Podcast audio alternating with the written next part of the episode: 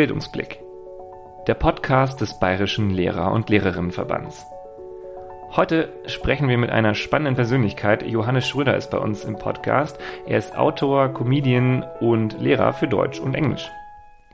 Vielleicht kennt ihr Herrn Schröder mit seinem Programm und Buch World of Lehrkraft. Jetzt steht ein neues Programm und Buch in den Startlöchern Instagrammatik.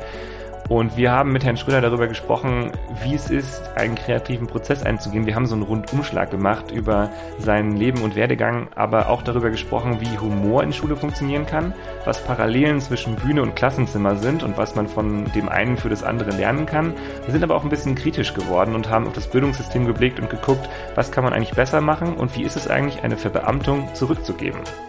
Für diese und weitere Fragen bleibt gerne dran. Im Gespräch Heute mit Gerrit Kubicki, wie immer, und mit Herrn Schröder. Viel Spaß. Herr Schröder, schön, dass du da bist bei Bildungsblick. Hallo Gerrit, vielen, vielen Dank für die Einladung bei euch. Ich habe tatsächlich am Anfang ein bisschen überlegt, weil wir uns ja in den Vorgesprächen geduzt haben, wie das hier im Podcast ja. üblich ist. Und irgendwie habe ich mir immer gedacht, ist, äh, ich muss dich mit Herr Schröder anreden. Ich habe gedacht, wir machen es einfach so wie in der Grundschule. Herr Schröder, du. Du kannst mich gerne siezen. Ähm, Genau, Herr Schröder, du. Das ist, das ist schön, das ist Grundschule. Ja, genau. Vielleicht ist das ähm, eine gute Lösung, weil ich habe irgendwie, Herr Schröder, das ist, das ist so eine Marke geworden, das, das braucht's. Also schön, dass du da bist. Ähm, ja. mhm. Und am Anfang wollen wir natürlich auch von dir ein Hörerinnen-Speed-Dating hören. Du darfst dich selber in einer Minute vorstellen für die Personen, die dich noch nicht kennen. Dafür hast du einfach eine mhm. Minute Zeit. Und wenn du bereit bist, dann kannst du loslegen. Das Speed Dating. Deine Minute. Sag uns, wer du bist. Hallo erstmal, liebe Hörerinnen und Hörer. Ich bin der Herr Schröder. Ich bin äh, eigentlich der Deutschlehrer der Herzen, kann man sagen. Ja, also Schüler sagen zu mir Lauchlehrer oder Korrekturensohn oder Kordjackett. Opfer. Was mir ganz wichtig ist, ist, ich bin Vizelehrer des Jahres ja, Wahnsinn. Ich bin Vizelehrer des Jahres und ich habe äh, zwölf Jahre äh, Deutsch-Englisch unterrichtet an einem äh, Gymnasium in, in Süddeutschland. Bin gebürtig aus Berlin und äh, mache seit sieben Jahren Comedy tatsächlich. Ich bin auf der Bühne unterwegs, lebe jetzt in Köln und äh, genau, ich habe also eine dramatische Wandlung hinter mir. Quasi äh, vom Klassenzimmer auf die Bühne. Ich sage immer Theater hier, Theater da. Äh, es ist also eigentlich gar kein großer Unterschied und äh, vielleicht gibt es den Weg zurück zum Klassenzimmer auch. Das wäre auch absolut im, im Lebensplan hm. vorgesehen. Wer weiß. Äh, Vize-Lehrer des Jahres. Wie, jetzt muss ich da gleich mal nachfragen, wie kommt das?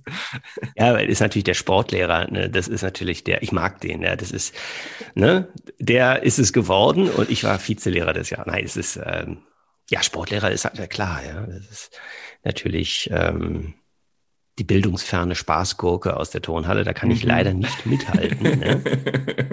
Der Herr vom Mattenwagen. Also da war ich immer nur knapp dahinter. Nein. Ja, genau, aber doch, sonst hat alles gestimmt bei meinem Speeddating. Also ich bin Mitte, mhm. Ende, Anfang vom Alter her. Also. Eine Minute, top, ja. wunderbar. Haben wir, haben wir alles abge, abgegrast. Nein, natürlich nicht. Wir machen doch da gleich weiter, was du gesagt hast, weil ich glaube, das ist ja eine, ein ganz spannender Weg, den du da gegangen bist. Und vielleicht kannst du uns da so ein bisschen mitnehmen und nochmal ja. erklären, wie, wie kam das denn vom Klassenzimmer, von sozusagen dieser, dieser Bühne vor 30 auf die Bühne vor, ich sag jetzt mal, 3000 Leuten. Wie war da der Weg? Ich habe, ich war ja sehr gerne Lehrer. Ich habe mit den Schülern immer äh, einfach wahnsinnig viel Spaß gehabt. Ich glaube, ich brauche den Hörern und Hörern, also seid ja viele Lehrer, sind ja viele Lehrerinnen und Lehrer dabei, nicht sagen, dass irgendwie an einem Tag in der Schule irgendwie man wirklich alles durchlebt, was man durchleben kann. Ja, alle, alle gesellschaftlichen Probleme quasi in Miniatur oder nicht in Miniatur vorhanden. Also es ist schon, es war eine unglaublich aufregende Zeit und ich kam tatsächlich mit meinen Korrekturen nicht so richtig äh, hinterher. Da mhm. habe ich immer ziemlich so drunter gelitten. Notengebung war für mich ein ganz schwieriges Thema und ich habe dann so nach zehn Jahren gedacht, ich würde gerne für mich ganz persönlich nochmal ein eigenes Projekt versuchen auf die Beine zu stellen. Und ich hatte immer so diesen Gedanken, so was passiert, wenn man nochmal von Null anfängt. Ja, also mhm. dieser, es hat, hat, auch so einen Experimentiergeist, war so dahinter. Mal gucken, wenn man jetzt mit etwas nochmal ganz neu beginnt und da ganz viel Liebe reinsteckt, wie beginnt das zu wachsen? Also das, das war einfach so ein Projekt, Experimentiergedanke. Und das habe ich mit einem Sabbatjahr begonnen. Mhm. Und allein dieser Schritt war damals für mich schon ein sehr großer Schritt, weil es nicht die Garantie gab, an die gleiche Schule zurückzukommen. Mhm. Also es hatte schon etwas damit zu tun, dass man seine gewohnten Lebens Strukturen so ein bisschen aufbricht, was gleichzeitig Wunsch war und auch gleichzeitig natürlich sehr angstbesetzt war, weil ich war eigentlich wunderbar eingebunden in meiner Schule, auch privat und im Umfeld und so weiter. Genau, aber stärker war irgendwie dann doch diese Neugierde und Sabbatjahr habe ich benutzt, um mit meinem meiner Bühnenidee, sage ich mal so, zu beginnen. Was es konkret werden sollte, wusste ich nicht. Es war irgendwo zwischen Regieassistenz und irgendwas selber auf der Bühne machen. So und ich hatte echt diesen naiven Gedanken, wenn man jetzt mal alles noch mal im Leben so losbricht und noch mal von null irgendwie sagt, so mal gucken, was passiert, dass dann das Richtige irgendwie kommt. Ne? Das ist ein bisschen naiv gewesen, zwar so, aber ich habe dieses Jahr in Kanada dazu benutzt, mich auf der Bühne so ein bisschen da auszuprobieren. Vor allem dieser heimliche Gedanke, Stand-up zu machen. Ja, also Kabarett-Comedy auf der Bühne. Ne? Solange ich noch an der Schule war, habe ich es einfach, die haben gesagt, ja, du fährst nach Kanada, was machst denn da? Ne? Da habe ich gesagt, ja, ich mache da so, so ein Bühnenprojekt. Ich mache dieses Improvisationstheater. Da sind ja die Nordamerikaner auch ganz toll drin und da gibt es dann so Schulen, und ich habe gesagt, das ist so der Hauptgrund, das mache ich mal und dann gucke ich mal, was damit passiert. Das habe ich vor, vormittags dann auch gemacht und abends habe ich mir dann die Stand-up-Bühnen in Toronto dann angeschaut. Ne? Zunächst mal als Publikum, also ich habe mich da reingesetzt und geguckt, hm, könnte ich das auch? Und habe mir dann so meine erste Bühne rausgesucht, also wo ich dann mal das erste Mal mit meinen eigenen Gags so dastehen wollte. Das hat so zwei, drei Monate gedauert und irgendwann habe ich mir dann mein, mein Set auf Englisch zurechtgelegt. Da ging es gar nicht um Lehrer, ne? Da ging es nur so um The German, äh, der Deutsche im Ausland. Da, da lachen die Leute, gerade, also in Amerika, ähm, Kanada auch, die Leute sind wahnsinnig äh, ja, lachbereit, sag ich mal. Ne? Wenn, wenn der Deutsche sich da über sich selber lustig macht, das ist einfach der Kaste. Beste Bedingungen. Und damit bin ich dann da auf die Bühne und dann kam ein Auftritt und gleich der nächste und so. Alles so offene Bühnen, mhm. die es da an jeder Straßenecke gibt. Ja, und die es hier in Deutschland auch gibt, aber deutlich weniger. Und ähm, so habe ich mich an die Stand-up-Comedy so rangetastet und einfach nur trainiert und gescheitert und dann wieder, ach komm, ich probiere es nochmal. Und dann äh, ist, das, ist das eine unglaublich tolle Schule gewesen und, und hat für mich tatsächlich bis jetzt, bis nach wie vor diesen roten Faden beibehalten, ne? diesen roten Faden in diesem Projekt. Und genau, und irgendwann dachte ich aber so, gut, ich will jetzt ja hier nicht Karriere machen in Amerika oder in Kanada und, und habe gedacht, mhm. könnte ich das jetzt auch vor der eigenen Haustür? Und dann war ich dann in Berlin und habe dann da plötzlich kam mir diese Idee, ich könnte ja eigentlich mal ein bisschen was über meinen Lehrerberuf erzählen. Und daraus kamen dann so die ersten Nummern. Ne, tatsächlich äh, über den Sportlehrer ein bisschen erzählt und über das Reklamheft und über Inhaltsangabe und alle Themen, die wir jeden Tag in der Schule eigentlich durchleben, habe ich dann irgendwie versucht auf die Bühne zu bringen. Genau, und so ist das passiert. Und wie, wie war das denn dann? Ähm, so gab es da so den, weil du es ja erst hast du gehört, dass es so ein bisschen auch noch keinem erzählt gehabt. Gab es da so ja. einen Moment, wo das irgendwie auch im Kollegium in der Schule bekannter wurde und wo dann Leute dich auch angefangen haben anzusprechen? Oder gab es? Ja, ich habe da mal so ein Video aus Toronto tatsächlich mal so einen Kollegen geschickt. Das war so mal so der erste Schritt und da hat mein Bruder mir gesagt, hey, voll cool, du bist ja jetzt auf, da auf YouTube und so. Ich dachte, ja, aber, aber ist doch totaler Schrott so.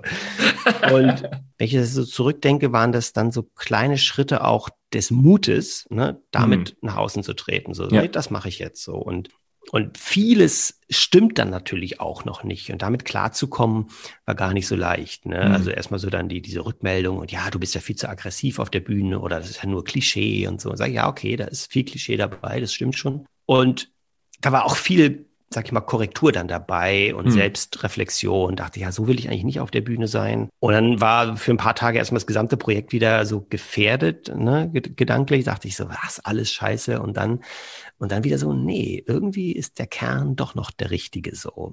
Also viel machen, ausprobieren, wieder zurücknehmen und, und gucken, was ist der Kern, der überlebt. Und da hat sich dann auch, sag ich mal so, Herr Schröder auf der Bühne, doch habe ich mich auch sehr gewandelt. Also ich bin immer weicher geworden auf der Bühne, immer durchlässiger. Ne? Am Anfang habe ich so mal so ein paar Kevin Justin Gags rausgehauen, mhm. für die ich mich dann rückblickend schämen würde.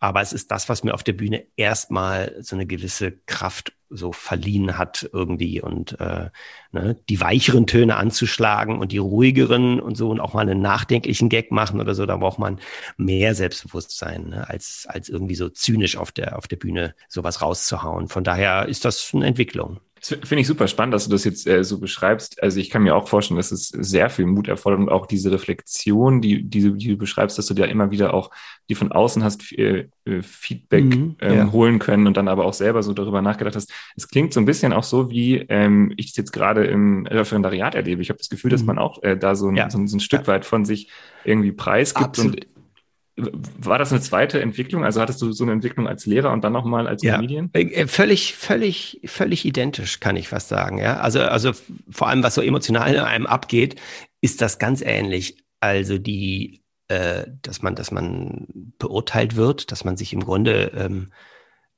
ja, dass man sich da so äh, frei etwas zeigt. Also selbst wenn ich eine Unterrichtsstunde, wenn ich selber unterrichte und dann sitzt da hinten einer, der da an seinem Klemmbrett irgendwas mitschreibt, mhm. Ja, und du denkst sofort, ah Mist, das war jetzt zu, was weiß ich, das war jetzt falsch in die Richtung, das, da hier war ich viel zu nah am Schüler dran, hier war ich viel zu äh, wirsch zum Schüler, mhm. unwirsch, wie auch immer, und hier war ich äh, nicht gut äh, in der Reflexion und so weiter. Also ständig habe ich da, wenn da jemand dann hinten saß und mitgeschrieben habe, habe ich sofort diese Doppelbödigkeiten, habe ich sofort auf mich bezogen und so. Also ich habe das, ich fand das schrecklich, dieses beurteilt werden. Und ja, und dann Tag für Tag wächst dann trotzdem, denkt man, ja, irgendwie stimmte das vielleicht und dann macht man es am nächsten Tag nochmal anders und so. Genau so war es. Es war eine permanente Schulung der Beurteilung und der, der, der Selbstreflexion, auch dieses, dieses komplette Scheitern so, ne, so ich kann das gar nicht, so, mhm. ich kann das geht gar nicht.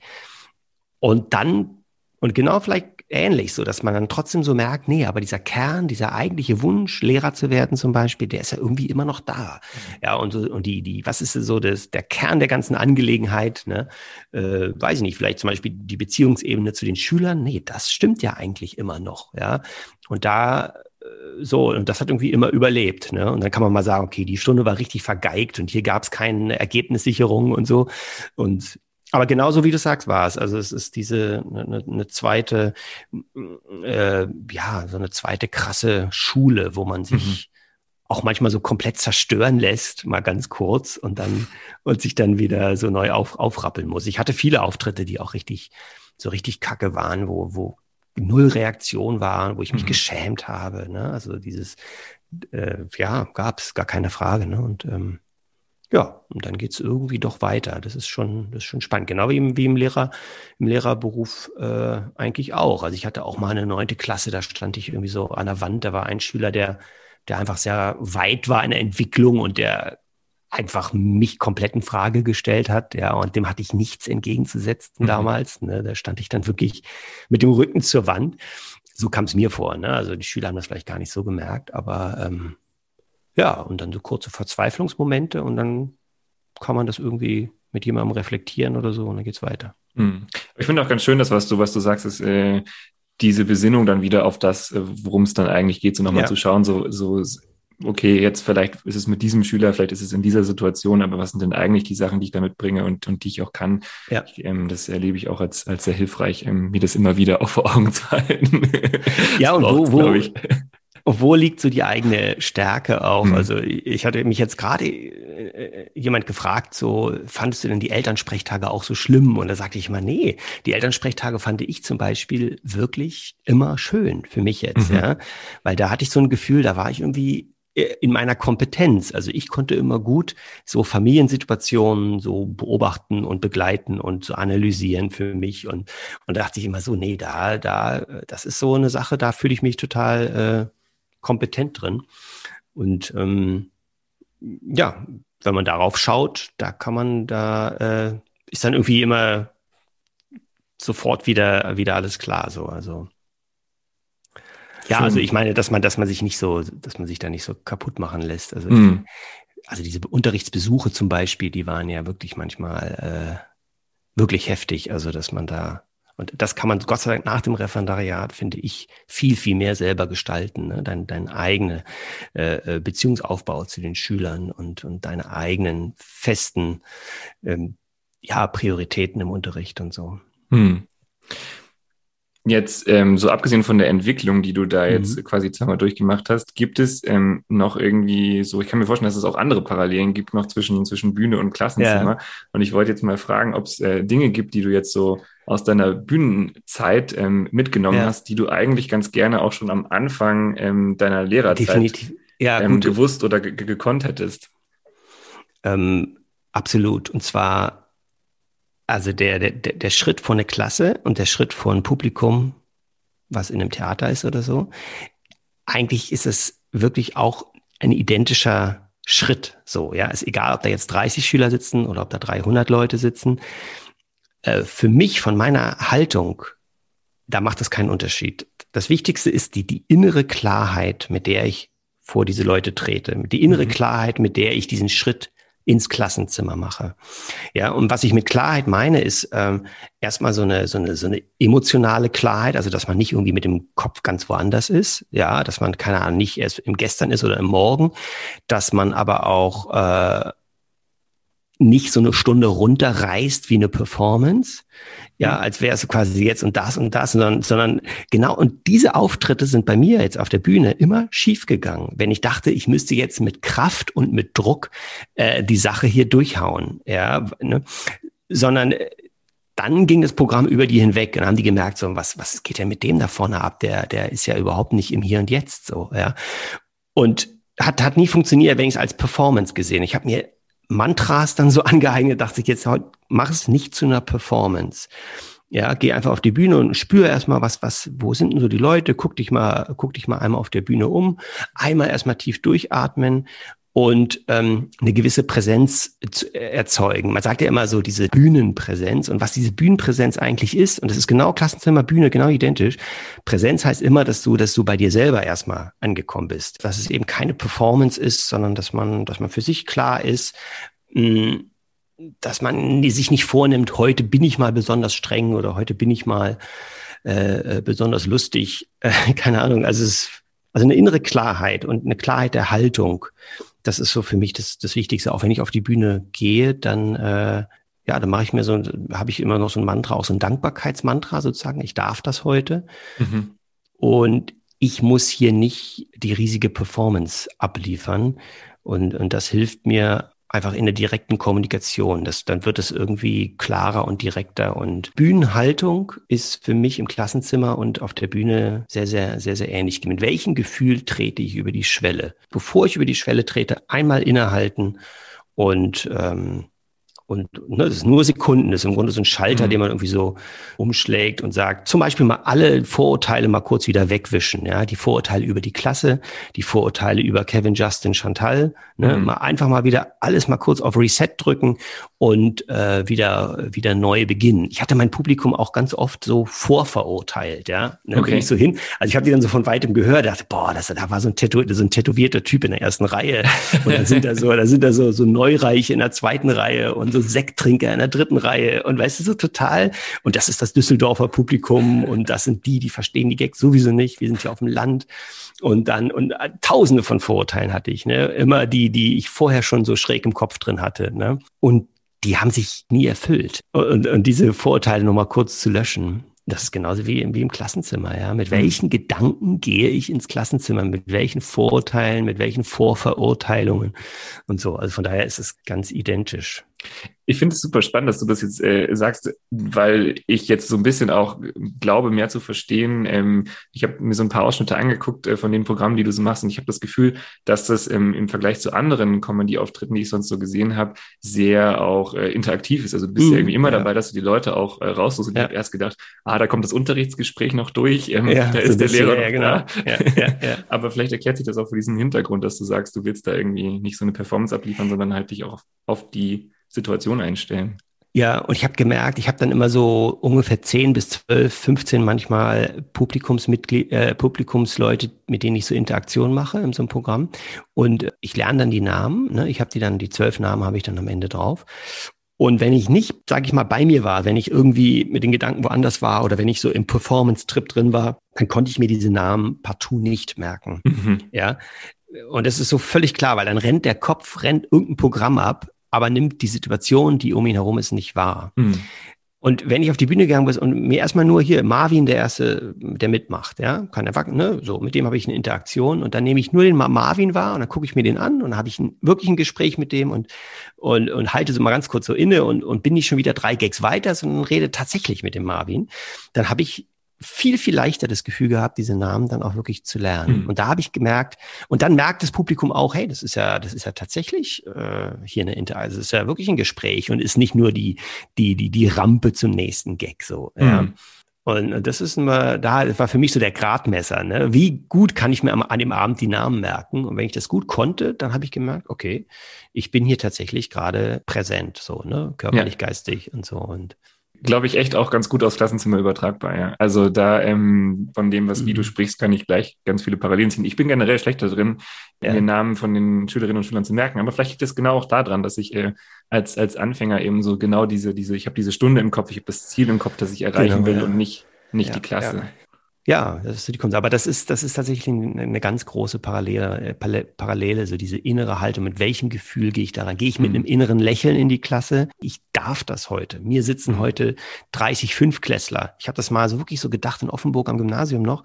Da saßen dann so jeden Morgen diese 30 süßen Fünfklässler vor mir und gucken einen strahlend an. Ja, und da dachte ich, hey, was ein Geschenk eigentlich. Ja, die mhm. sitzen da, die sind fertig gefrühstückt, die meisten äh, angezogen und die, ne, die meisten haben auch ihre Hausaufgaben und so, gucken einen strahlend an, denkst du so, okay, so und du verbringst jetzt mit denen da eine gemeinsame Zeit und so und das, ja, im Grunde ist das manchmal nur so ein Mental, so ein Mental-Ding, so, so, so ein Schalter im Kopf, den man so umlegen kann in Richtung, ähm, dass man sich mal so beobachtet, ne, mit welchem Gefühl trete ich über diese Schwelle so. Hm.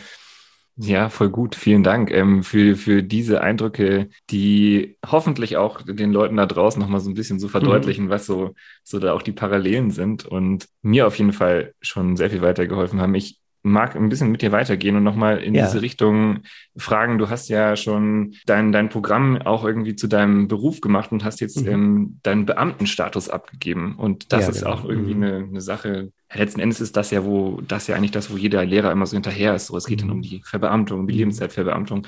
Jetzt, äh, wie funktioniert es, dass man sowas zurückgibt und wie bist du auch zu der Entscheidung gekommen, zu sagen, das willst du jetzt nicht mehr? Also mir war damals die Verbeamtung auch sehr, sehr wichtig. Ne, dachte ich so, ich habe jetzt eine Urkunde, das ist mein Status im Leben. Mhm. Und klar, die Privilegien waren mir vielleicht gar nicht so wichtig, aber vor allem so dieses Ding, so das bin ich jetzt, ne? dass man das, dass man das nochmal klar dokumentiert sieht, ja, haptisch mit so einer Urkunde. Und wenn mich jemand fragt, dann sage ich das einfach, das bin ich. Und, und dadurch hat man schon mal viele, viele weitere Fragen, kriegt man mhm. dann gar nicht erst so. Und dieser Prozess, mich dann davon zu lösen, der ging auch sehr, sehr lange. Ich war ja dann sieben Jahre beurlaubt. Ja, mhm. ich habe mich immer wieder neu beurlaubt und daran siehst du schon, wie lange ich damit eigentlich auch gehadert habe.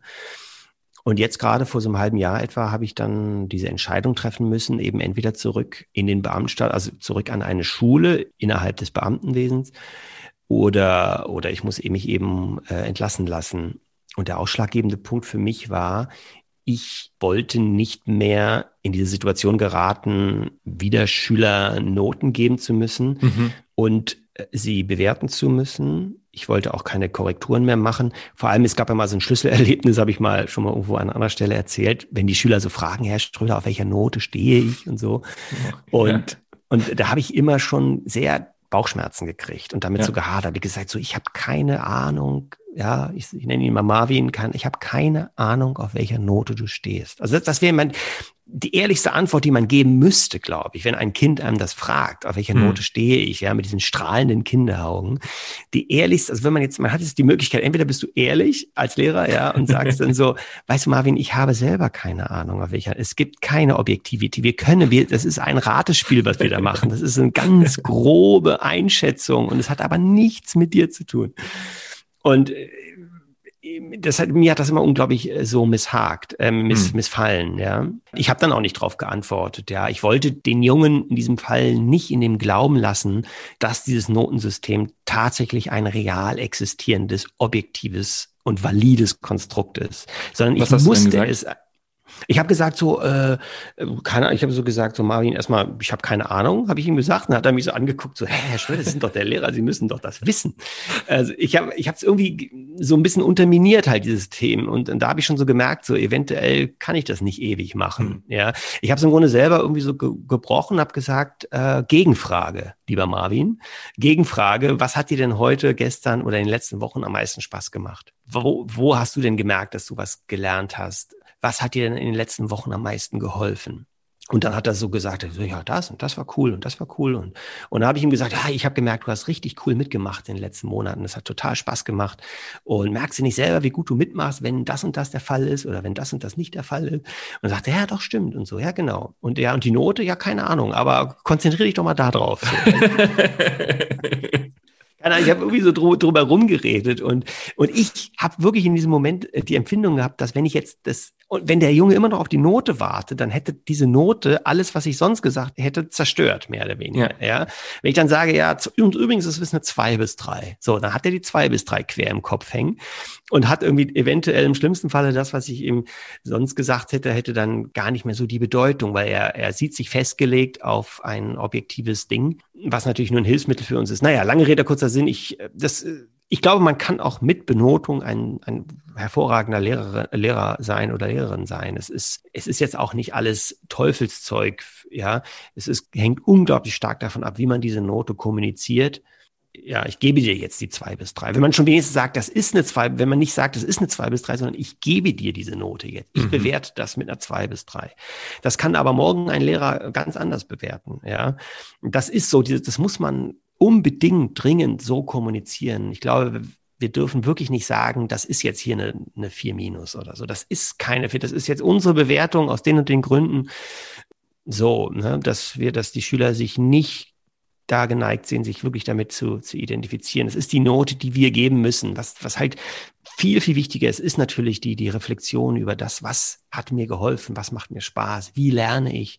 Genau, und in dieses, in diese Form der, der, der, ich sag mal, in diese Form des, des Systems möchte ich ungerne wieder zurücktreten, weil mhm. ich weiß, wie es mir damals Bauchschmerzen wirklich bereitet hat. Ja, ich habe so mit Ach und Krach habe ich dann diese Notenlisten ausgefüllt, ja, und habe die immer als allerletzter abgegeben, weil ich dachte, ah, oh, was muss ich denen dann eine drei geben oder eine zwei und ich habe hin und her das gewendet und was ist es jetzt für eine Note? Und da dachte ich, nee, da finde ich für mich andere Wege der, der pädagogischen Arbeit, die mhm. mir auch wichtig ist. Also das ist gar mhm. keine Frage. Und, und ich werde das auch finden und bin da jetzt auch gerade dabei, andere Wege der pädagogischen Arbeit für mich zu erschließen und zu finden. Also im Moment ist dann natürlich noch das Programm wichtig und dann werde ich sehen, wie ich, wie ich äh, weiterarbeiten kann. Ja, nicht dieses unterrichtliche Bewerten, so das ist mir einfach nicht, nicht meins gewesen. Dann habe ich mich entlassen lassen. Genau. Mhm.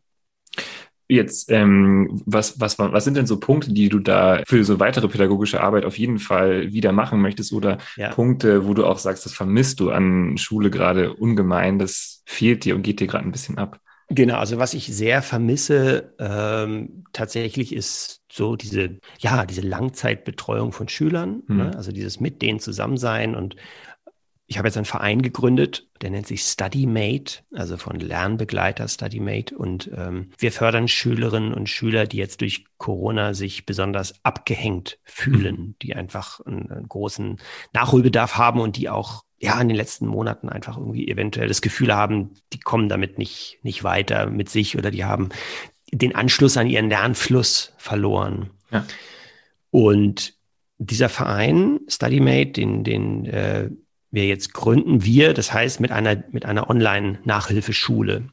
Aber der Verein sammelt Geld von Stiftungen und diese Online-Nachhilfeschule, mit denen ich äh, sehr eng verbunden bin, aus Düsseldorf, die übernehmen dann die Online-Betreuung der Kinder. Das ist im mhm. Grunde eine, eine Lernpatenschaft. Ne? Diese Kinder haben dann eine regelmäßige Hausaufgabenkontrolle und im Grunde einen Study-Mate an ihrer Seite. Mhm. Ja, und da haben wir jetzt gerade eine Schülerin besucht in, in, in, Süd, in Süddeutschland, die tatsächlich auch in einem Flüchtlingsheim lebt und die hat äh, dann von uns da diesen Unterricht bekommen, diesen digitalen Unterricht. Da haben wir ihr das alles erklärt, wie das funktioniert und mhm. sie ist quasi die erste Schülerin, die das bekommt. Cool. Ähm, so, und das kriegen die Kinder natürlich umsonst über ein Stipendium. Ne? Der Verein sammelt Geld und diese, diese Online-Nachhilfeschule wickelt das ab. Und ich habe dann mit dieser Schülerin auch so ein bisschen Unterricht gemacht und das war schön. Also das ist genau das, was ich will toll. Ich, wenn ich mir das jetzt so in die Zukunft projiziere, dann denke ich, dass, ähm, dass ich in diese Richtung noch viel, viel mehr mhm. machen möchte. Schön. Ja, und im Grunde mein, mein Wunschziel ist es eigentlich dann wirklich, so schulübergreifende Theaterprojekte zu machen. Genau, ich bin ja leidenschaftlicher Theaterpädagoge und äh, da, da glaube ich immer noch so fest dran, dass man über so einen künstlerischen Weg plötzlich Zugänge findet, die mhm. eben so der normale Unterricht einfach nicht herstellen können. Ne? Super spannend. Ich, äh, dann bleiben wir als äh, Verband da auf jeden Fall auch dran und äh, ja. gucken, dass wir mitbekommen, was du da alles so machst, weil ähm, wir uns natürlich auch immer über neue Ideen freuen und auch immer wieder schauen,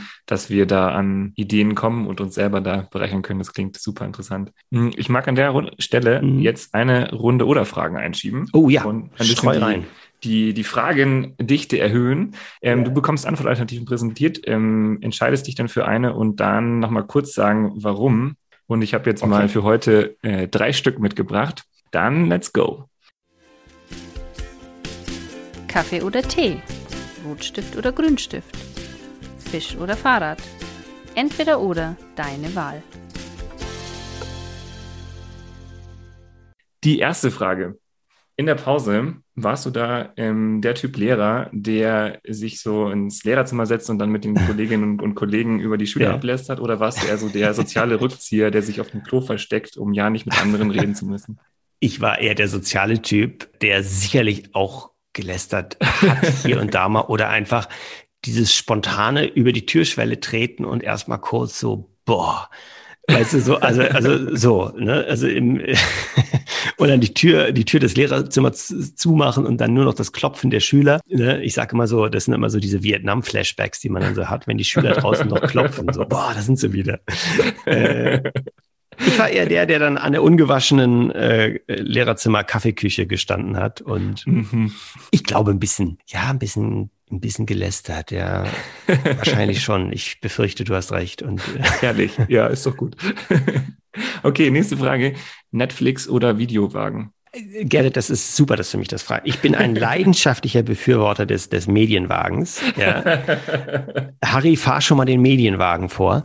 Ich bin ähm, äh, Medienwagen, hoch und runter, der VHS-Rekorder. Ne? Also wirklich, ich liebe den. Ich kann mit Netflix, ich habe tatsächlich mit Netflix, das ist für mich äh, einfach, das, ich komme da nicht mit hinterher. Ich habe auch selber gar kein Netflix, ganz ehrlich. Ich bin noch so ein Medienwagen-Typen. Typ. Die Schüler haben ja mal die, die Fernbedienung vom VHS-Rekorder mit dem Taschenrechner ausgetauscht. Da war ich eine Stunde beschäftigt, bis ich das rausgekriegt habe, wie das Ding funktioniert. Auf jeden Fall Medienwagen. Wichtig beim Medienwagen immer, dass, das weißt du, dass der, dass da immer so eine kaputte Rolle dran ist, dass man mhm. den gar nicht richtig ja. schieben kann. Weil es ja. wie so ein kaputter Einkaufswagen, so durch den Mittelgang durch. Der, ja. der Medienwagen, das ist, ist schon, ist schon was. Den gibt's wahrscheinlich schon noch hier und da. Ne? Ja, auf jeden Fall. Den gibt's noch. Also ich habe ihn jetzt gerade an, an Schulen erst wieder gesehen. Ich ja, frage mich dann jetzt auch, ähm, hast du einen zu Hause auch? Also so extra gutes Gefühl? ich habe einen Overhead-Projektor zu Hause. den habe ich unten im Keller stehen, mit dem mache ich immer welche Blödsinnsvideos. Äh, ein Overhead-Projektor ist auch so ein. Damit waren wir Lehrer wirklich technisch komplett ausgelastet, muss man ja. einfach so sagen. Also mit dem VHS-Rekorder, ich habe mir den wirklich in, der in der Hofpause immer selber erstmal vor, vorinstalliert, damit ich, wenn dann die Stunde beginnt, damit ich dann ganz lässig auf Play drücken kann mhm. und alles funktioniert. Aber es war natürlich als Schüler großartig, wenn man wusste, der Lehrer braucht jetzt erstmal eine Viertelstunde, 20 Minuten ja, und dann geht der Unterricht erst los. Ist doch, Ey, also, bis der Medienwagen da, genau, genau, genau. Und, und dann wird auch sowieso nur ein Film geguckt. Ne? Genau. Also ähm, okay, dann kommen wir zur letzten Oder-Frage mhm. und ähm, die zielt auf was ab. Das hast du vorhin schon ganz kurz angesprochen. Ich mag dich aber nochmal explizit fragen. Ja. Wer ist denn der bessere Mensch? Der Deutschlehrer, die Deutschlehrerin oder der Sportlehrer, die Sportlehrerin? Äh, oh, krass, ey. Da sich entscheiden zu müssen. Der bessere Mensch, das ist natürlich, ich glaube, nein, die Sportlehrer sind auf jeden Fall, ich glaube, die haben irgendwie mehr, mehr Lebensbejahung so drin. Manchmal denke ich, die können, und das ist auch, also die können einfach dieses Schulwesen, bei uns haben die das extremst ähm, äh, mitgestaltet, also so positiv gestaltet, weil die einfach so eine Macher waren. Ja, mhm denen lagen nicht irgendwelche Korrekturen quer im Kopf und, und so dieses ganze, diese ganze Weltschwere, ja, so dass mhm. oh, das und jetzt und der kann immer noch nicht und, und, und weißt du, so die Rechtschreibung und so. Das, die Themen waren einfach so ein bisschen, ähm, ja, anders. Und die konnten dann wenigstens, die haben dann Schulfeste organisiert und noch ein Grillen nach dem, nach dem Elternsprechtag wurde noch gegrillt, ja, da hast du schon, da hast du schon das Grillfleisch gerochen, da hatte ich noch nicht mal das erste Gespräch angefangen. Und da fing die schon an zu feiern. Und dann waren wir, wenn wir alle fertig waren, haben wir dann da ein Bier aufgemacht und so. Die, die, nein, es waren Anpacker. Ja, und super Pädagogen, also gar keine Frage. Das ist natürlich nur ein, im Grunde nur ein, ein Neidthema, was ich da, was ich da verarbeite. Ne? nee, das war jetzt natürlich auch eine gemeine und provokante Frage. Das muss jetzt auch nicht alles so, so äh, ernst genommen werden. Aber ich habe gedacht, ich spreche es nochmal an, weil es doch immer wieder vorkommt. Auf jeden Fall danke für diese Runde oder Fragen. Ich würde an der Stelle sagen, wir kommen in Teil zwei unseres äh, Gespräches ja. und würde da mit einem Zitat anfangen. Ähm, Nochmal ähm, zum Thema Noten. Du hast äh, mhm. vor kurzem gesagt, ich lese mal vor, ich zitiere jetzt, die Noten sind ein Konstrukt, eine Selbstlegitimation für das System Schule, ein höchst fragliches Druck- und Vergleichsmittel. Dann eine Auslassung und dann der große Aufruf von dir, zertrümmern wir die Notenspiegel, Scherben bringen Glück. Klares Statement und wie ich finde auch jetzt was, wo ich mich irgendwie gefragt habe, wirst du jetzt auch ein bisschen politischer? Also vom Programm her war, hatte ich bisher so den Eindruck, es ist natürlich auch irgendwo politisch, weil du auch immer Missstände aufzeigst, sowas wie mit diesem Medienwagen, der immer noch da ist. Ähm, ja. Aber ist das auch so eine, so eine Ansage, dass du jetzt da mehr ähm, in, in politischere oder fordernde Richtung gehst? Ich glaube, der Anlass für diese Aussage war, dass äh, also während diese Pandemiekrise jetzt so drastisch gewesen ist, dass die Kultusministerien natürlich ganz klar gemacht haben, es wird geprüft, ja, die Prüfungen finden mhm. statt. Es, ähm, es wurde natürlich das Abitur durchgezogen und so weiter. Also die erste Reaktion war, dass dieses Konstrukt beibehalten wird. Ja. Und dann habe ich so, habe ich so überlegt, ähm, naja gut, wir haben, wir haben so eine globale Krise und es ist äh, bröckelt so an sehr, sehr vielen Stellen und, und die Reaktion der Ministerien ist, wir prüfen. Und da habe ich so überlegt, und irgendwie ist mir so klar geworden, also natürlich prüfen die, weil das das ist, was sie können. Das ist etwas, was über Jahrzehnte, wahrscheinlich Jahrhunderte, ein eingespieltes System ist. Da sind sie perfekt drin. Ja, die Ministerien in, im Durchschnitte errechnen, im Zertifizieren, ja, die Übergangsberechtigung zu geben für die nächste Schullaufbahn, ja, mhm. also die Gralshüterfunktion über das, was Schule zu sein hat, also Legitimation. Du darfst ja. und du darfst nicht. Das ist diese Hauptfunktion, die sie übernommen haben und das können sie auch sehr, sehr gut. Ich glaube, wir könnten sogar nach einem Atomkrieg würden am nächsten Tag noch, würde noch der, der, der Erwartungshorizont fürs Abitur im Fach, im Fach liegen. Ja, da könnte, egal was passiert, das funktioniert. Natürlich besinnen sich die Kultusministerien genau darauf, auf das, was sie können. Stell mal vor, alles bricht zusammen. Du machst das, was du kannst. Ich habe aber trotzdem so äh, gedacht, dass in dieser Zeit sicherlich auch noch andere Dinge sehr, sehr wichtig gewesen wären. Also diese, gerade diese Frage, wie wollen wir in Zukunft lernen? Wie leben wir in Zukunft? Wie arbeiten die Menschen in Zukunft? Immer noch werden bei Klassenarbeiten oder Klausuren die Tische auseinandergeschoben. Immer noch darf man keine Hilfsmittel benutzen. Immer noch werden diese Scheuklappen hochgefahren. Ja, kein Abschreiben, keine Kollaboration. Das ist wenn man mal in die Arbeitswelt guckt, eine völlig fremde Situation. Ja, mhm. keine Hilfsmittel benutzen, keine Kollaboration. Das ist genau das Gegenteil, ist gefordert. Du musst mit tausend Hilfsmitteln klarkommen in der Welt, in der Arbeitswelt. Du, du hast alles Internet, kannst alles benutzen. Das ist nicht das Entscheidende. Das Entscheidende ist, was machst du mit dieser Menge von Informationen? Ja, ja wie filterst du es? Wie bereitest du es auf? Und es ist auch nicht die Frage so, ob du jetzt abschreibst mit dem anderen. Nee, komm mit deinem Lernpartner oder mit deinem Team gut zurecht und findet gemeinsam eine kreative, eine gangbare Lösung. Macht es so, dass jeder Einzelne sein Kompetenzgebiet findet, stimmt euch ab und geht einen Schritt weiter. Also so ist die Arbeit, so wird, so ist die Arbeitswelt immer mehr. Ich bin, ich habe mit einigen Startup-Unternehmen zu tun, ja, und sehe, wie, wie modern die da arbeiten. Ne? Also nicht nur digitalisiert und mit Social Media und so, aber wie es selbstverständlich ist, dass man, dass man in diesen, in diesen, in diesen Teamstrukturen denkt und arbeitet und sich voneinander und voneinander lernt. Und, und wir sperren an Klausuren die Kinder immer noch in diese, in diese, in diese Einzelleistung. Ja, mhm. warum Einzelleistung? Weil nur diese Einzelleistung vergleichbar ist und bewertbar ja. ist. Und da sind wir wieder bei dem, was die Kultusministerien am besten können. Sie können zertifizieren, sie können vergleichen. Eine Arbeit, die ich mit drei, vier anderen Schülerinnen und Schülern mache, die ist natürlich nach dem Schema, wie wir es jetzt haben, nicht bewertbar oder schwer bewertbar. Wie will man ein, ein gemeinsames Referat oder ein, ein gemeinsames Projekt am Ende bewerten. Was hat jetzt der Justin gemacht? Was hat die äh, Marisa gemacht? Was hat der Leon gemacht? Das heißt, da müsste man ganz andere Strukturen entwickeln, ja.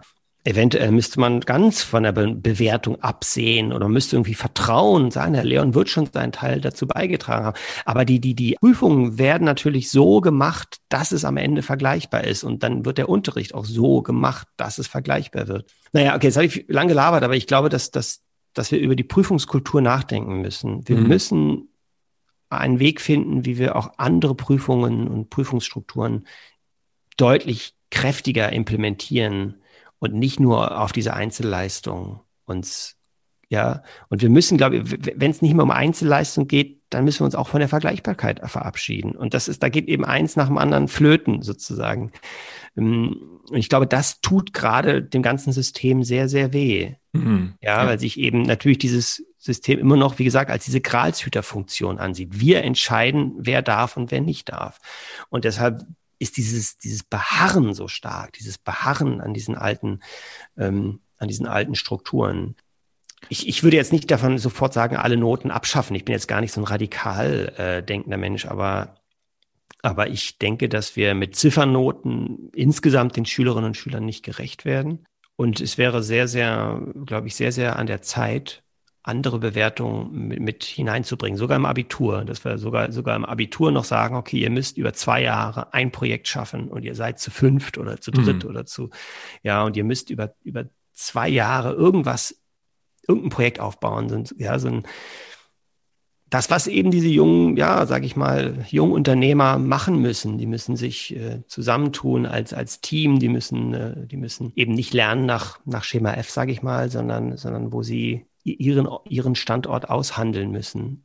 Hm. Ich finde, es ist auch tatsächlich ähm, so, so von, von meinem pädagogischen Empfinden her auch das, wo ich sagen würde, ähm, in die Richtung muss es allein auch schon deswegen gehen, weil die Schülerinnen und Schüler da ja sich ganz anders mit einbringen können, mit ihren Interessen, mhm. mit ihren Ideen, mit ähm, auch dem, was sie ja genau, wie du sagst, brauchen werden, auch der Fähigkeit, irgendwie Probleme anzugehen und äh, auf diese erstmal zu stoßen und dann die zu überwinden, ja bist es du als Privatperson, die, die dir spricht, wirst du solche mhm. Sachen auch mehr mit, ähm, mit auf die Bühne bringen? Äh, oder, ja. oder, oder mhm. trennst du das so zwischen, zwischen Kritiker und, und mhm. Comedian? Nö, nö, nö. Also das, das kommt so nach und nach jetzt äh, für mich auch auf die Bühne. Mhm. Ja, also ich habe jetzt zum Beispiel ein, so, so, so, so, ein Zeugnis geschrieben fürs Kultusministerium. Das war jetzt gerade bei, bei den Halbjahresinformationen. Ne? Weil es war ja, es ist jetzt schon wieder ein bisschen her, aber jetzt vor, was sind jetzt acht Wochen oder so, als die Halbjahresinfos, ne, die, die Halbjahreszeugnisse rausgingen. Mhm. Und da war ich hier so zu Hause und da ging es dann so, ja, die Kinder haben dann ihre Zeugnisse bekommen. Und da habe ich wirklich so überlegt, wer bewertet jetzt hier eigentlich wen? Also wer darf wen bewerten? Mhm. Natürlich, traditionsgemäß werden die Schülerinnen und Schüler benotet und bewertet. Aber nach dieser Zeit, nach dieser krassen, umwälzenden Pandemiegeschichte, ja. dachte ich, wer, wieso dürfen wir denn jetzt hingehen und die Kinder nach den gleichen Prinzipien bewerten wie schon seit eh und je? Ja. Ich meine, alles bricht zusammen und wir sagen so, du kriegst jetzt erstmal dein Zeugnis. Das ist für mich, das geht einfach mir nicht in den Kopf rein. Ja. Und da habe ich so kurz überlegt, wer bewertet denn? Sind es jetzt die Lehrer, die die Schüler bewerten oder sollten nicht eher die, die Lehrer die Eltern bewerten, weil die haben ja den Unterricht gemacht? oder sollten die, oder sollten die Schülerinnen und Schüler die, die, die Lehrer bewerten, ja, ob ihrer digitalen Kenntnisse? Ja, also wer bewertet, wer darf jetzt in so einer Krise hingehen und sagen, so jetzt wird, erstmal, wer hat diese Autoritätsfunktion. Ja, wer nimmt sich das Recht raus, das jetzt sagen zu dürfen? Also unter idealen Bedingungen, wenn man sagt, wenn die Spielregeln klar sind, dann kannst du natürlich bewerten. Du kannst natürlich sagen, okay, ich bereite dich jetzt drei Wochen auf diesen Vokabeltest vor. So, und wenn du es dann immer noch nicht hast, so sorry, nee, sechs, ja. Unter idealen Bedingungen ist das ja, ist das eine abgesprochene Sache. Aber unter Pandemiebedingungen, wo alles drunter und drüber geht, wo auch gar kein Unterricht mehr möglich war. Und trotzdem gehen die Ministerien hin und sagen, wir müssen bewerten. Mhm. Denke ich so, hä, wieso das denn? Ja, und dann, dann habe ich mal so quasi ein Zeugnis ans Kultusministerium oder ich habe das Kultusministerium äh, so ein, äh, ein, Zeugnis ausgestellt und doch sowas mache ich. Das habe ich, das veröffentlichte ich dann so auf meinem Instagram-Kanal oder so oder auf YouTube mhm. und das ist, wird nach und nach immer mehr ins mhm. Programm mhm. einfließen, definitiv. Das ist ja auch, also mein erstes Programm World of Lehrkraft, da war, ich sag mal, da war die Welt ja noch in Ordnung, ja, mhm. so ein bisschen, oder rückblickend würde man sagen, ja. so, hä, vor Corona, da, da haben wir Witze gemacht, natürlich über, über Kevin und Justin und aber auch über, ja, aber irgendwie war das noch eine geschlossene, noch eine geschlossene Welt und jetzt sind wir durch so ein, durch so eine traumatische Zeit gegangen dass, dass wir, dass ich da auch ganz anders jetzt irgendwie so auf das Programm schaue und dass ich versuche, die ein oder anderen Gedankenanstoß zu geben in Richtung, wie kann Schule in Zukunft aussehen und was, was sollten wir vielleicht dann doch mal, doch mal überdenken. Ja, absolut. Und das, äh, also ich, ich freue mich auf jeden Fall äh, drauf, da in, in die Richtung noch mehr mitzubekommen, weil du da ja auch, ähm, du hast ja den Lehrkräften jetzt schon, schon in irgendeiner Form eine, Stimme gegeben und sie irgendwie schon dargestellt. Und ähm, ja, ich freue mich da auch zu hören, ähm, noch mehr von dir in, in diese Richtung auch zu hören und zu gucken, was da, was du da in Zukunft ähm, noch so, noch so rausbringst. Ja, danke. Ich will es natürlich, sicherlich, das versuche ich es auf auch auf unterhaltsame Weise. Ich mache keinen Klar. Vortrag ähm, bei meinen Veranstaltungen, aber, aber durchaus auch sehr, ja, sehr nachdenklich so, ne? in, welche, in welche Richtung geht es. Ich habe jetzt viel auch mit Schülerinnen und Schülern gesprochen, auch über Zoom-Konferenzen. Und ja, jetzt ging es ja dann immer um diese Aufholstrategie. Ja, mhm. was müssen wir jetzt den Kindern beibringen? Und ja. noch, also was müssen wir jetzt, äh, also dieses Nachholen und dieses Aufholen und so. Und auch da glaube ich, dass man so einen etwas komischen Bildungsbegriff hat. Man kann Lernen nicht nachholen so leicht. Ja, man kann es nicht, als wäre es quasi eine quantifizierbare Menge von Zeug. So, ja, dann machen wir das morgen und dann das übermorgen.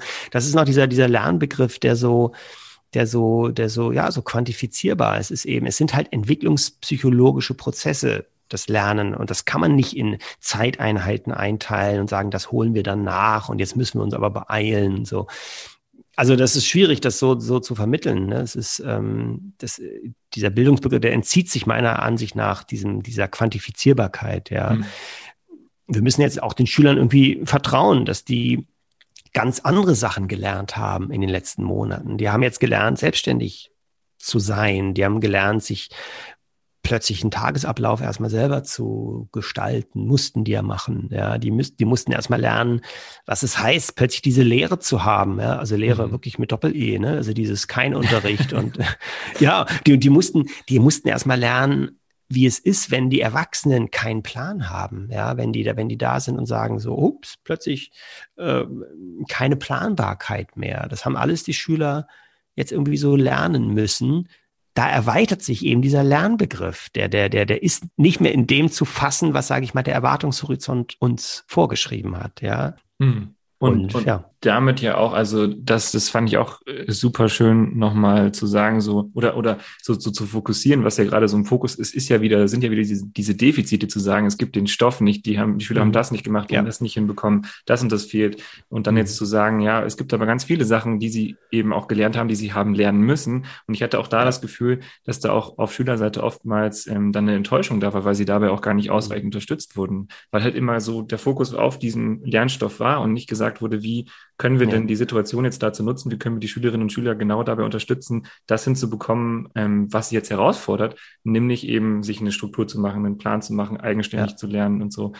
Definitiv. Und äh, natürlich ist erstmal so diese, ich glaube, da, da ist auch den Lehrerinnen und Lehrern überhaupt kein Vorwurf zu machen, aber das dieser Reflex, der erste Reflex ist immer da, erstmal wieder diesen, diesen, die, die, den Stoff natürlich versuchen irgendwie mhm. nachzuholen und die eben damit wieder geprüft wird und damit das Kind am Ende eine Note hat und so. Ne? Ich muss Noten machen, heißt es dann immer so. Auf, ja. auf welchen Grundlagen soll meine Noten basieren und so, ja. Aber ist in einer globalen Krise, in einer, in einer, in einer Epochenwende, ist das eventuell erstmal nicht so wichtig, wirklich, sondern es ist erstmal, es, das Wichtigere ist, es ist, glaube ich, erstmal wichtig, dass man da die, dass man da versteht, was, was, was geht gerade da bei den, in den Kindern vor? Also was haben die da gerade für, für, für grundsätzlich andere Erfahrungen? Ähm, ja, was haben die in dieser Zeit gelernt? Und, und da baut sich dann auch wieder, also ich hatte jetzt, als ich da ein paar Gespräche hatte, auch wieder durchaus viel Hoffnung. Also die hatten ganz mhm. selbstbewusst erzählt von ihrer, wie sie sich, welche Wege sie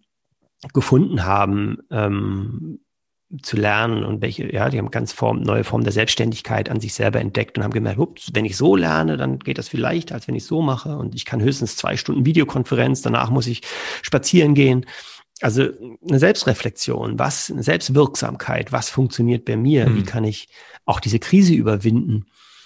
Ähm, ne, was ist wirklich, was ist essentiell wichtig? Ich brauche soziale Kontakte, klar, ich muss mal in die frische Luft gehen, natürlich, ne, ganz, ganz intensive Form der Selbstreflexion. Da, da müssten wir, glaube ich, die Schüler auch nach wie vor intensiv begleiten drin. Hm, ja. Ja, super schön. Also vielen Dank auch nochmal für diese kritische Perspektive, ähm, die uns natürlich in diesem Podcast auch immer sehr ähm, wichtig ist. Hm, ich mag noch ein Thema mit anbringen, das ja. äh, mir noch auf dem Herzen liegt, ähm, weil das in der Seminarausbildung ähm, häufiger mal Thema war. Und an ja. dieser Stelle liebe Grüße an alle Leidensgenossinnen und Leidensgenossen, die ähm, im, im Ref stecken und äh, von ihren Seminarlehrerinnen und Seminarlehrern immer mal wieder hören, so als Lehrer wichtig für den Unterricht ist Humor. Mhm. Und ähm, ich und auch mein, mein Seminar, tun es da irgendwie schwer mit, weil wir uns so gefragt ja. haben, naja, also ist es irgendwie lernbar, Humor? Weil äh, es ist natürlich auch ein großes Problem. Ich kann ja auch das Gefühl haben, ich bin ein super witziger Lehrer und das mhm. kommt bei den Schülerinnen und Schülern überhaupt nicht an. Mhm. Vielleicht liegt es an dem intellektuellen Niveau, vielleicht liegt es aber auch daran, dass ich einfach nicht witzig bin. Und dann eben wieder die Frage, ist es lernbar, wie so das, das Verhältnis auch so von, von Humor als Lehrkraft und ähm, Humor ja auf, auf dieser Bühne Klassenzimmer? Also ich sehe es da so ein bisschen so wie du.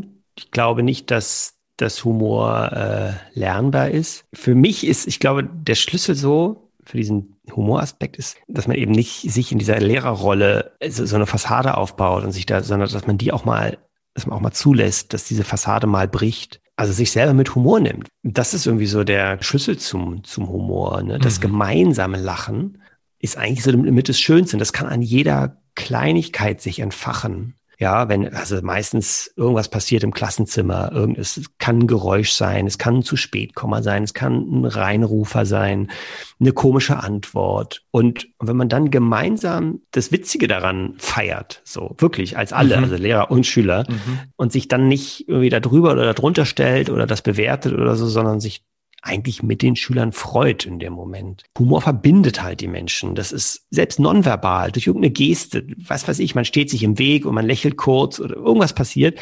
Und mit diesem Humor ist sozusagen, ah, der denkt und empfindet so wie ich. Mhm. Ja, und man lacht über irgendeine Situation. Weiß man, der hat diese Situation genauso analysiert wie ich. Wir haben die gleichen Werte. Wir haben eine Situation ähnlich als lustig analysiert, wir lachen mhm. beide und dann entsteht diese magische Verbindung von Menschen, ja, wenn man sofort merkt, ah, der ist ja, der ist ja genau wie ich, der, der erlebt das ja genauso.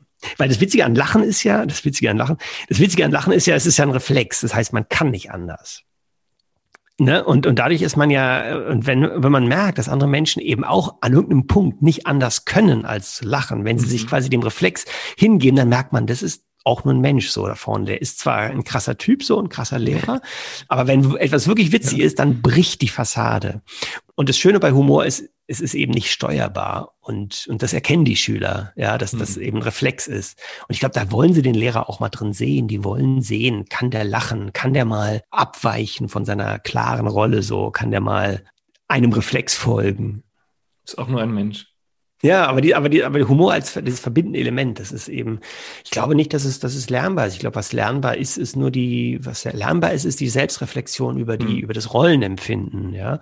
Dass man das, dass man damit, glaube ich, entspannt umgeht und sagt, meine Rolle ist nicht gefährdet, wenn ich jetzt mit den Kids gelacht habe. Überhaupt nicht, im Gegenteil. Und ich kann am nächsten Tag meine, meine Klarheit und meine, meine Lehrerrolle wunderbar wieder etablieren.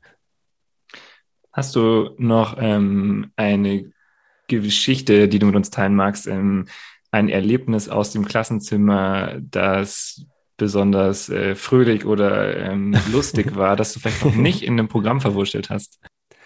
Wie so eine Geschichte, die ich, ähm, die ich allen Junglehrerinnen und Junglehrern einfach nur mal raten kann beim Elternsprechtag, wenn der Elternsprechtag naht und so die Listen schon hängen. Mhm und die Kinder dich vielleicht noch nicht so richtig kennen als Lehrer und du die Kinder auch nicht, ja. Und die Kinder denken so, ah, was ist das für ein Lehrer? Der macht Sachen anders. Mal gucken, wie der die Sachen anpackt. Und vielleicht bist du auch neu für die. Und ich bin immerhin, ich habe das über Jahre gemacht, wirklich. Und da ist mir, ich bin einfach hingegangen und gesagt, so Kinder, bald ist es wieder soweit. Elternsprechtag.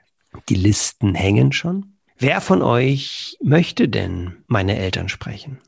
und dann keine Miene verziehen, einfach voll ernst gucken ja. Und dann so die Reaktion, bei fünf, dann fangen die so an, sich selber anzugucken, weil sie denken so, keine Ahnung, ich weiß auch nicht, was mit dem ist. Ich weiß nicht, ich kenne ihn ja nicht. Wir wissen ja, der Herr Schröder heißt ja, keine Ahnung, ich glaube, der ist behindert. keine Ahnung. Und dann, weil sie, irgendwann meldet sich dann irgendein Schüler und sagt, ja, Herr Schröder, also ich könnte es mir vorstellen. Ja. Und dann, okay, gut, dann tragt ihr euch da in die Liste ein. Und ich habe das einfach immer so durchgezogen. Ich habe das wirklich, manchmal habe ich so Listen rausgehängt, wo dann steht Herr Schröder, Frau Schröder, weißt du, so meine, meine, könnt ihr euch eintragen bei meinen Eltern. Eltern, so Elternsprechtag, ja klar. Wir machen das hier so an unserer Schule. wird jetzt neu eingeführt, ganz neue, ganz neu eingeführt. Oder sogar noch weitergehen und, und dann noch, noch weitergehen und sagen, aber wenn ihr meinen Vater spricht, bitte erzählt ihm nichts von meinem schlechten Unterricht. Ja, bitte, bitte.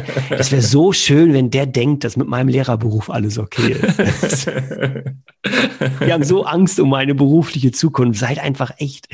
Sagt einfach, ihr feiert mich total. Könnt ihr das bitte machen? Könnt ihr sagen, dass ihr mich feiert? Wenn Sie das gesamte Schön. Ding komplett umdrehen. So. Könnt ihr mir sagen, dass ihr mir eine gute Note gibt? Das ist überhaupt das, also ich finde es immer schön, wenn man die Rollen, Rollendinger umdreht, ne, komplett. Also, also mal eine Benotung mal umdrehen. Ja, das meinst du, wie die, die Kids das feiern, ja, wenn die, wenn die, wenn man denen sagt, jetzt gib mir mal für den Unterricht mal eine Note, so, ne? Mhm. Was die, was die dann für kreative Sachen machen, ne? wenn sie jetzt ein Zeugnis schreiben müssten, könnt, könnt ihr immer mal für die letzte Unterrichtsstunde ein Zeugnis schreiben. Kommen, glaube ich, die witzigsten Sachen zu, zustande, so. Ja. Nee, nee, das ist, äh, ich habe das, ich habe das tatsächlich auch schon ein bisschen etabliert äh, mit den mit den Noten geben. Das äh, kommt ganz gut an und ich habe auch das Gefühl, dass sie tatsächlich, also je älter die werden, dann da auch richtig gute Ideen haben, tatsächlich mhm. auch was am eigenen Unterricht ähm, irgendwie anders sein kann. Ja.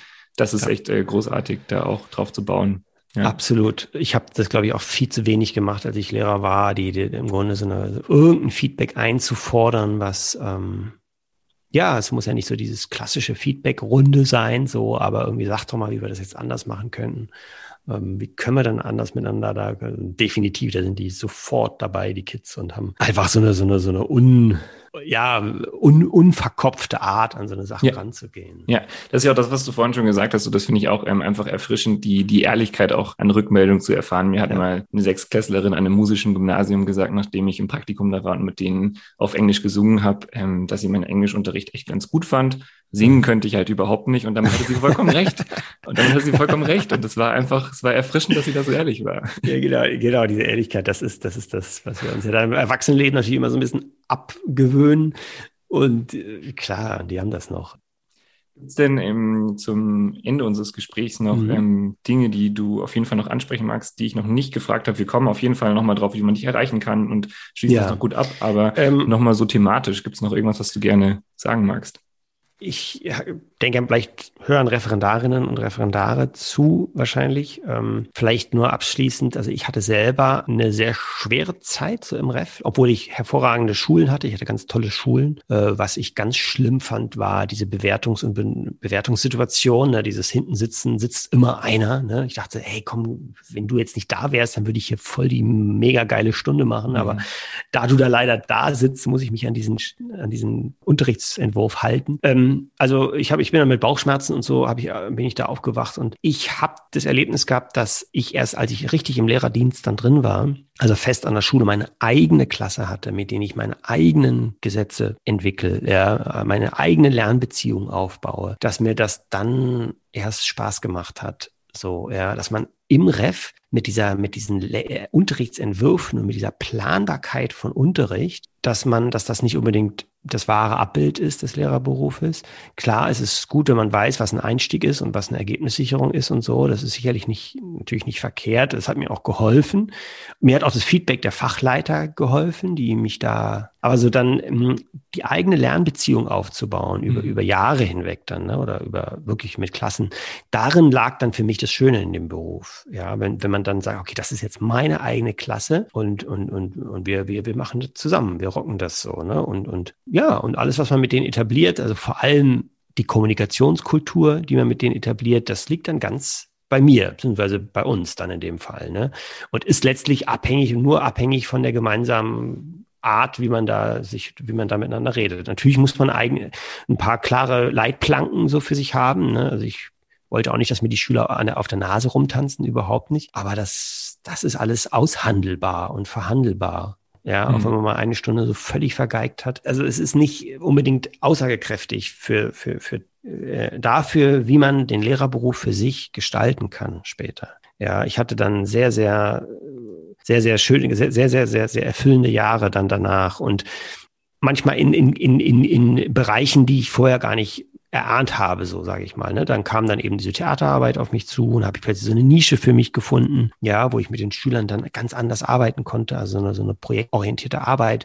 Das ist, wenn man so eine AG anbietet, ja, egal was es für eine AG ist und dann, und dann diese ganze Bewertungssache nicht hat, sondern nur ein Ziel, nur ein Pädagog oder nur ein, ja, ein Projekt hat, wo man sagt, da wollen wir hin, da wollen wir ankommen. Das kann eine Sport AG sein, das kann, was, bei uns war es die Theateraufführung. Einmal im Jahr, am Ende vom Schuljahr wollten wir eine geile Theaterperformance machen. Ne? So, das war das Ziel.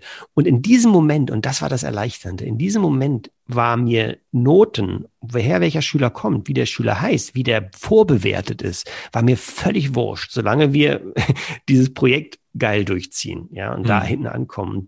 Und dieses Ding, dass man dann, dass das dann alles keine Rolle mehr spielte, ob das jetzt ein guter Schüler war oder ob der von mir aus auch unpünktlich war oder ob der seine Hausaufgaben nie gemacht hat, das war mir in dem Moment eigentlich wurscht, solange er sich dem Projekt dann eben verschrieben hat. Und genau, und das hat mich hat mir geholfen, über diese Jahre, sage ich mal, ähm, so meine, meine Lehrerrolle auch zu finden eigentlich. Ne? Äh, und äh, war ich sehr froh, dass es dann nicht nur um die korrekte Ausfüllung von, von, von, von, von, von Notenlisten geht und so, klar, das ganze Verwaltungsmäßige, mhm. sondern dass es dann ganz klar um die Beziehungsebene geht. Ne? Wie, wie fördern wir unsere Kids? Punkt. Darum geht's, ja. ja. Und das können wir selber als Lehrer bestimmen, das will ich sagen. Wenn jetzt ein Referendar oder eine Referendarin da leidet unter irgendeinem Scheißunterrichtsbesuch, das kann dir dann niemand nehmen, wenn du dann mhm. selber Lehrer bist. Ja, die, die Beziehung, die du aufbaust, das ist, geht, die folgt nach deinen Gesetzen. Und die nimmt einem keiner. Und deshalb ist der Beruf so cool. Schön. Also ein, ein Appell zum, zum Durchhalten an äh, alle, die noch in Ausbildung sind. Ich glaube, ja, das kann man gut definitiv. auch fürs, fürs Praktikum übertragen und für alle, die studieren, ähm, wirklich ja. sich nochmal zu, ja, auch immer wieder schön für mich zu hören und ich glaube auch für alle anderen da draußen so, es gibt ein Leben nach dem im Referendariat und das ist dann definitiv ja. ein, ein, ein schönes, ja. Super. Ähm, jetzt äh, wollen wir noch, noch kurz drüber sprechen, wie man äh, dich erreichen und zu dir finden kann. Also es gibt eine Internetseite, herrschröder.de auf jeden Fall. Ähm, Finde ich dich denn auch für alle, die modern unterwegs sind, ähm, in sozialen Netzwerken? Also ich glaube, am meisten pflege ich gerade meinen Instagram-Kanal. Okay. Und Wie findet man also, dich da? Also entweder über herrschröder.de und dann diesem Link da oben, diesem Button folgen oder über ähm, Herr Schröder unterstrich Korrekturensohn oder über meine Webseite halt über den Button. Genau, am, auf, auf Instagram mache ich halt meine Reels oder meine kleinen Videos. Da rede ich dann über auch über Benotung, über das Beamtending mhm. und so weiter. Immer mal wieder äh, auch ein paar Stories sowas halt. Ne? Ich, ähm, äh, und auch dann vor allem, wenn es dann wieder losgeht, die Termine von Instagrammatik. Das ist ja mein, ja. mein gegenwärtiges Programm.